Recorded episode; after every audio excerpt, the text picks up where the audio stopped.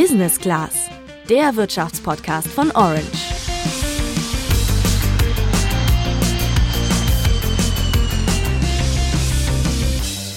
Sie können gerne bei uns ein Praktikum machen, aber wir können Ihnen leider nichts bezahlen und naja, Urlaubstage gibt's leider auch nicht. Also ich habe solche Sätze einfach schon so oft gehört und langsam echt keine Lust mehr drauf. Und nicht nur du. Vor ein paar Tagen erst gab es Ärger um die Marketingfirma Digital Minds. Die sollen über 100 unbezahlte Praktikanten beschäftigt haben, die die ganze Arbeit machen und kostenlos Artikel schreiben. Die Firma hat sogar zugegeben, dass ihr Geschäftsmodell darauf basiert.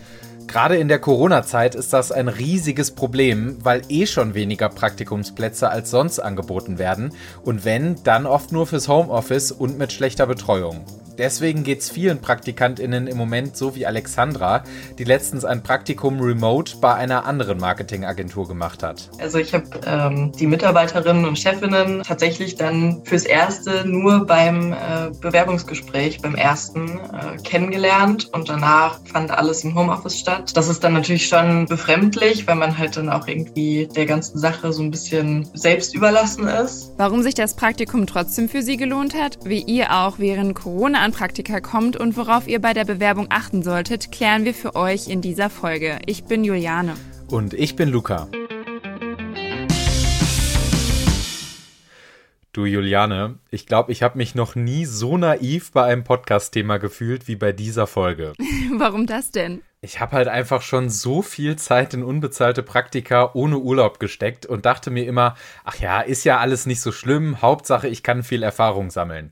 Ja, und dann sagt mir Stefanie Holz von der Gewerkschaft Junge IG Metall, die sich übrigens auch für Studierende einsetzt, das hier. Wir haben ja ein Mindestlohngesetz. Dieses Mindestlohngesetz sieht beispielsweise vor, dass es bei Praktikas gilt, außer im Pflichtpraktikum, ähm, welches in Ausbildung oder Studium vorgesehen ist. Dazu zählt zum Beispiel auch nochmal so ein freiwilliges Orientierungspraktikum, was unter drei Monaten ist. Auch das wird äh, damit fällt damit raus. Oder auch ein Praktikum für unter 18-Jährige, wenn man äh, da eben keine Berufsausbildung mit dabei hat. Das heißt, dort gilt eben der Mindestlohn nicht. Für alle anderen Praktikas, die stattfinden, gilt das Mindestlohngesetz.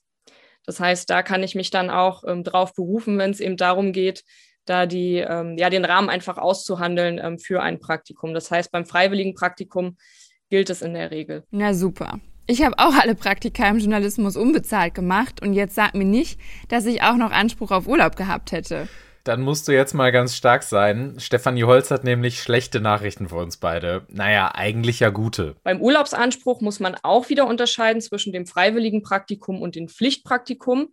Bei dem freiwilligen Praktikum ähm, gilt laut Bundesurlaubsgesetz, nämlich der Paragraph 26 des Berufsbildungsgesetzes.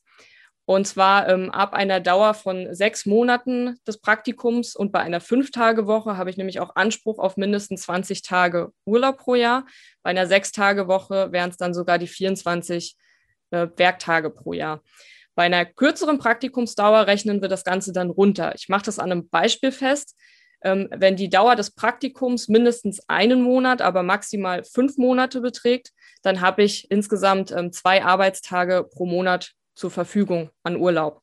Darauf sollte auch immer geachtet werden, weil das ist ein Punkt, der gerne hinten runterfällt. Ja, so wie bei uns, ne? Ja, aber wenigstens haben wir bisher ihre anderen Tipps immer befolgt. Also vorher in einem Arbeitsvertrag die Rahmenbedingungen des Praktikums festzuhalten, zum Beispiel auch die Kündigungsregelung und uns nachher unbedingt ein Praktikumszeugnis ausstellen zu lassen. Was die Floskeln in Zeugnissen bedeuten, kannst du übrigens gerne nochmal in unserer Folge vom 26. März nachhören und dann auch mal durch unsere Playlist scrollen. Vielleicht haben wir gehaltsmäßig auch einfach im falschen Bereich unsere Praktika gemacht beim Motorsägenhersteller Stiel gibt's wahrscheinlich Deutschlands geilsten Ferienjob. Da kannst du vier bis sechs Wochen arbeiten und verdienst mal locker über zweieinhalbtausend Euro. Eine Zeit lang war der Job sogar so beliebt, dass rund um das Werk von Stiel in der Nähe von Stuttgart ein richtiger Tourismushype ausgebrochen ist, weil so viele junge Leute da auf einmal eine Wohnung gesucht haben. Auch in einer Unternehmensberatung oder Wirtschaftsprüfung kriegst du teilweise das Doppelte vom durchschnittlichen Praktikgehalt in Deutschland, das je nach Branche und Größe des Unternehmens so bei ungefähr 1000 bis 1500 Euro liegt. Aber auch wenn sich das jetzt super anhört, ist Cash bei Praktika wirklich nicht alles. Das sieht auch Heike Hülpisch vom Career Service der Otto Beisheim School of Management in Fallender so. Sie schaut bei ihren Praktikumsberatungen immer zuerst danach, was für ein Typ die Studierenden eigentlich sind. Das Herz ist für mich total wichtig. Und wenn jemand sagt, naja, Frau Hülpisch, äh, grundsätzlich mache ich mit der Unternehmensberatung doch nichts falsch, dann äh, halte ich sofort dagegen und sage, okay, aber wo ist das Brennen? So, ne? Was will ich wirklich machen? So, äh, das versuche ich halt eben so herauszukitzeln und dass auch der Kandidat das herausfindet. Deswegen hat die Frage nach dem Gehalt bei Praktikumsbewerbungen für Sie erstmal Zeit. Es ist ganz legitim, nach dem Gehalt zu fragen, aber ich würde da halt eben auch erstmal bis zum Ende äh, des Prozesses warten. In der Regel wird einem das auch mitgeteilt, aber man kann natürlich auch so ein bisschen in den Foren googeln. Es kommt natürlich darauf an, wie, in welchem Semester bin ich, habe ich vielleicht schon einen Bachelorabschluss. Eine interessante Zielgruppe sind halt eben auch die Bachelorstudenten, die ein Gap hier machen. Und als Masterstudent, wenn ich einfach schon irgendwie vier theoretische Jahre und vielleicht zwei Praktika hinter mir habe, dann muss ich auch nicht mehr für 500 Euro ein Praktikum machen. Es sei denn, ich will das unbedingt. Weil gerade wenn ich im Homeoffice sitze äh, und wenn ich irgendwas mache, was ich nicht gerne mache, da kann ich auch gar keine Leistung bringen. So, ne? Wie das eigentlich so ist, im Homeoffice ein Praktikum zu machen, das weiß Alexandra. Sie war im Lockdown bei einer Marketingagentur und hat mir erzählt, dass es am Anfang erstmal ziemlich strange für sie war. Sie saß erstmal allein daheim und wusste nicht so wirklich, was sie jetzt eigentlich tun soll. Zum Glück hat sich aber ihre Chefin regelmäßig bei ihr gemeldet und sie haben auch jeden Tag ihre Aufgaben besprochen, für die sie dann auch immer Feedback bekommen hat. Trotzdem hat sie bei ihrem Praktikum zu Hause am Schreibtisch vor allem den sozialen Aspekt vermisst. Die Betreuung war super und dadurch fiel mir auch der Einstieg sehr leicht, äh, weil ich halt direkt, wir sind natürlich auch ein kleines Team, das hilft dann auch sehr. Äh, deshalb war ich da schnell mit an Bord, aber das ganze Zwischenmenschliche geht natürlich verloren und das, das war auf jeden Fall extrem schade und äh, dadurch sind die Arbeitsprozesse natürlich auch ganz anders und man kriegt einen ganz anderen Einblick. Aber im Endeffekt hat dann doch alles gut funktioniert und ich konnte mich da erfolgreich mit ins Team einarbeiten. Letztendlich hat sich für Sie das Praktikum neben der guten Betreuung auch dadurch gelohnt, dass sie bei der Agentur als Werkstudentin weitermachen kann. Den meisten SchülerInnen und Studis geht's gerade aber eher so wie unserer Kollegin Tabea, deren Praktikum beim Radio wegen der Pandemie nicht geklappt hat. Genau, ich hätte jetzt eigentlich im Juni ein Praktikum gemacht. Da hatte ich mich Ende letzten Jahres drauf beworben. Das war ein ausgeschriebenes Praktikum und ähm, habe dann aber mit der Zusage auch direkt die Information bekommen, dass noch gar nicht klar ist, wie das in der Realität umgesetzt wird. Also ob ich vielleicht sechs Wochen aus dem Homeoffice arbeiten muss oder teilweise ins Büro kann. Das war mir aber auch erstmal egal, weil ich mich sehr gefreut habe, äh, überhaupt eine Zusage zu haben und ich mir dachte, das wird sich dann schon klären, wenn es soweit ist. Und es ist ja auch im Sommer. Ähm, deswegen war ich irgendwie auch echt überrascht, als es dann im April komplett abgesagt wurde, beziehungsweise verschoben wurde auf unbestimmte Zeit. Ja, Tabea hätte das Praktikum zwar im September oder Oktober nachholen können, aber das ging dann leider nicht mehr bei ihr. Ja, es war einfach komisch, dann quasi eine Zusage zu haben und dann aber von heute auf morgen ähm, die dann auch wieder gekündigt zu bekommen. Das war einfach sehr unsicher alles und ähm, im Endeffekt musste ich dann das Praktikum absagen, weil es einfach, wie gesagt, zeitlich dann nicht mehr gepasst hätte im Oktober. Das ist natürlich schade für Tabea, aber immerhin hat sie überhaupt ein Praktikum und ein Berufsfeld, das zu ihr passt, gefunden. Wie mache ich das denn, wenn ich jetzt noch nicht so einen Überblick wie Tabea oder das Netzwerk wie Alexandra habe? Ja, das habe ich mich auch gefragt. Deswegen habe ich direkt Tobias Joost angeschrieben. Tobias gibt auf seinem Instagram-Channel als Karriereguru Tipps zum Thema Job und Karriere und hat mir erzählt, was ich zum Start auch ohne krasse Connections so alles machen kann. Da kann man tatsächlich die unterschiedlichsten Dinge machen. Das fängt an mit, sich mal die richtigen Fragen zu stellen. Was sind meine Werte, meine Überzeugungen, meine Stärken, meine Schwächen? Solche Dinge lernen wir in der Schule und in der Uni in der Regel nicht. Einen Persönlichkeitstest zu machen. Was bedeutet das wiederum? Also meine Eigenschaften übertragen auf ein Berufsbild. Dann einfach mal Stellenanzeigen durchzulesen. Videos dazu zu schauen, in einem Unternehmen anzurufen, sich auch auf Stellen zu bewerben, nicht weil man dort anfangen möchte, nur einfach mal aufgrund der Tatsache, solche Gespräche zu machen, Übung zu sammeln, einfach mal ins Grüne reingesprochen, äh, Fragen zu stellen. Das kann ich aktiv machen. Ich kann mich mit Hilfe von kostenlosen Online-Kursen in den Bereichen, wo ich glaube, dass sie mich interessieren, einfach noch weiterbilden, theoretisch. Das kann ich dann als, als kleines Bonbon auch wieder meinem Lebenslauf anfügen und wirke dadurch natürlich nochmal qualifizierter für die Stelle. Klar gibt's auch Ausschreibungen für Praktika auf Plattformen wie Indeed oder Stepstone, aber da werden Corona-bedingt gerade weniger Plätze angeboten. Deswegen kann ich zum Beispiel bei studentischen Initiativen für Berufsorientierung oder dem Karriereservice meiner Uni nach Angeboten fragen. Aber auch wenn du nicht studierst, kannst du deine Engagements, die du eh schon machst, für dich nutzen. Gerade in Corona-Zeiten ist ehrenamtliches Engagement an allen Ecken und Enden gefordert. Auch das hilft, sich gewissermaßen beruflich zu orientieren, sofern man denn in so einen ähnlichen Bereich auch möchte. Dann natürlich ganz klar mit Leuten zu vernetzen, die bereits einen Karriereweg gegangen sind, der für mich auch interessant ist. Einfach Netzwerken. Das klingt immer so easy, aber wie mache ich das denn konkret? Das geht ja heutzutage ganz einfach. Ich schaue in mein Wunschunternehmen mal so ein bisschen rum, wer arbeitet da so, was waren die Werdegänge dieser Leute. Und wenn ich dann Schüler oder Student bin und 100 von diesen Leuten im Unternehmen anschreibe, dann werden sich sicherlich fünf Leute zurückmelden. Klar, weil jeder wird gerne als Experte gesehen und gibt so ein bisschen zurück. Jeder kann sich in die Lage selbst versetzen.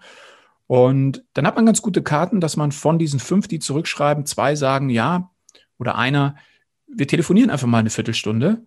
Und dann hat man zack so seinen ersten Mentor, man im Zweifel dann alle sechs Monate mal so einen kleinen Check-up macht und sagt, ah, schau mal her, ich habe mich jetzt daran gehalten.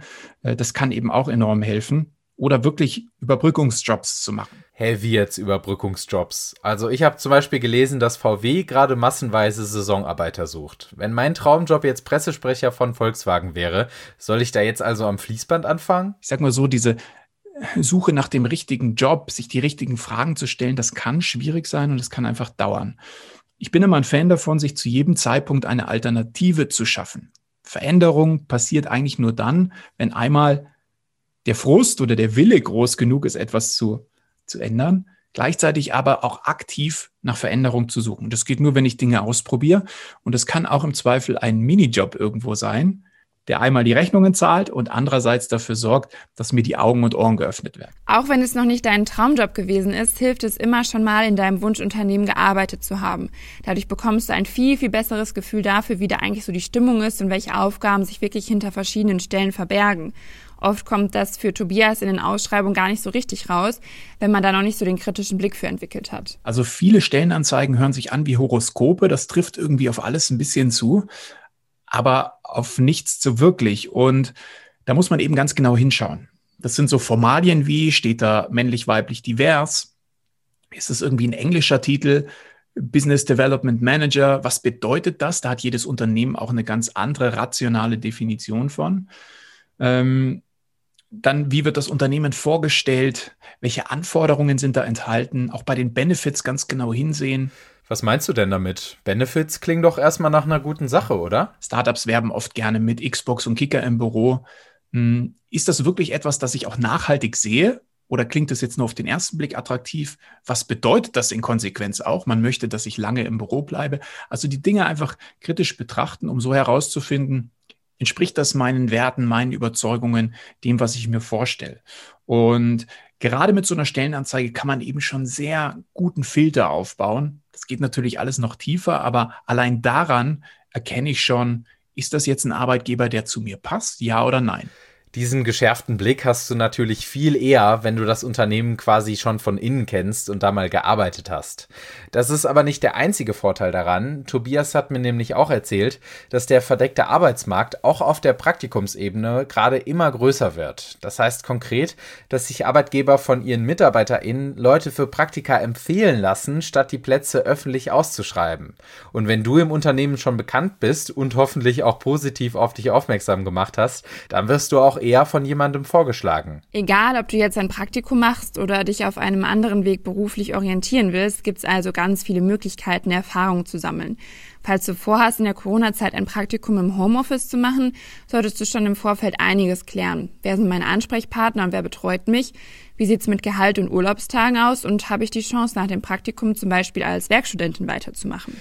Also wir gehen auf jeden Fall deutlich weniger blauäugig ins nächste Praktikum. Aber wie sieht's bei euch aus? Wollt ihr lieber bis nach Corona mit Praktika warten oder findet ihr Aushilfsjobs eh besser? Schreibt es uns gerne per Direktnachricht bei Instagram an orange-by-handelsblatt.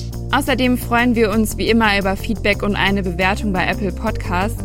Wir hören uns nächste Woche wieder. Bis dann, macht's gut und bleibt gesund. Ciao.